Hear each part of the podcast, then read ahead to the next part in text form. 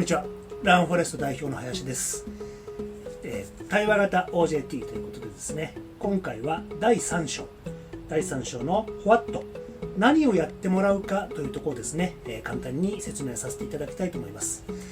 部下後輩ですね、えー成長してもらうためにはやっぱり何より、え経験を積んでもらう仕事をやらせるってことが大事だと思うんですね。その中で、え人は何から学ぶのかということでですね、えー先人の知恵つまり書物だったりですね。それから、え先輩ですとか周囲から学ぶ。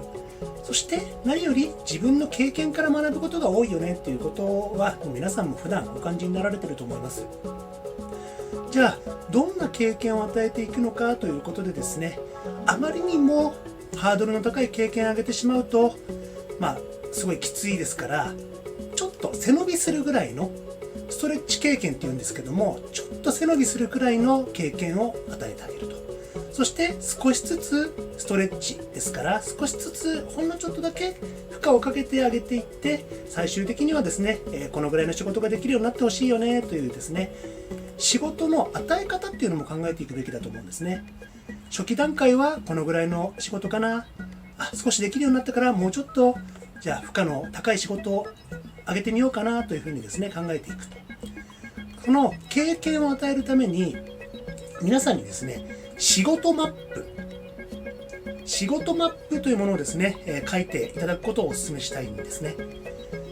まずは初期段階一人でもできること、まあ、ルーチンワークなんて言いますけども雑用だったりですとか、まあ、雑用っていうとちょっと言葉が悪いので OCB 組織市民行動なんていうふうにですねこの本でも言い換えてるんですけども組織市民行動。誰かがやってくれる助かるような仕事、まあ、ルーチンワーク雑用などをですね初期の頃与える。それは一人でできますよね。それから周りの力ちょっとあの周囲の力つまり我々の力を借りればできるようなこと。そして最終的には一人でもできることというふうにですねこの仕事はルーチンワークかな。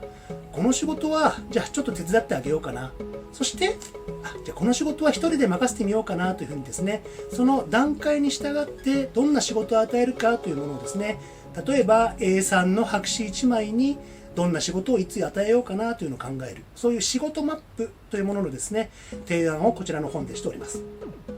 今回ですね第3章の「What 何をやってもらうのか」ということでお伝えしました。是非ですね参考にしてみてください。それでは。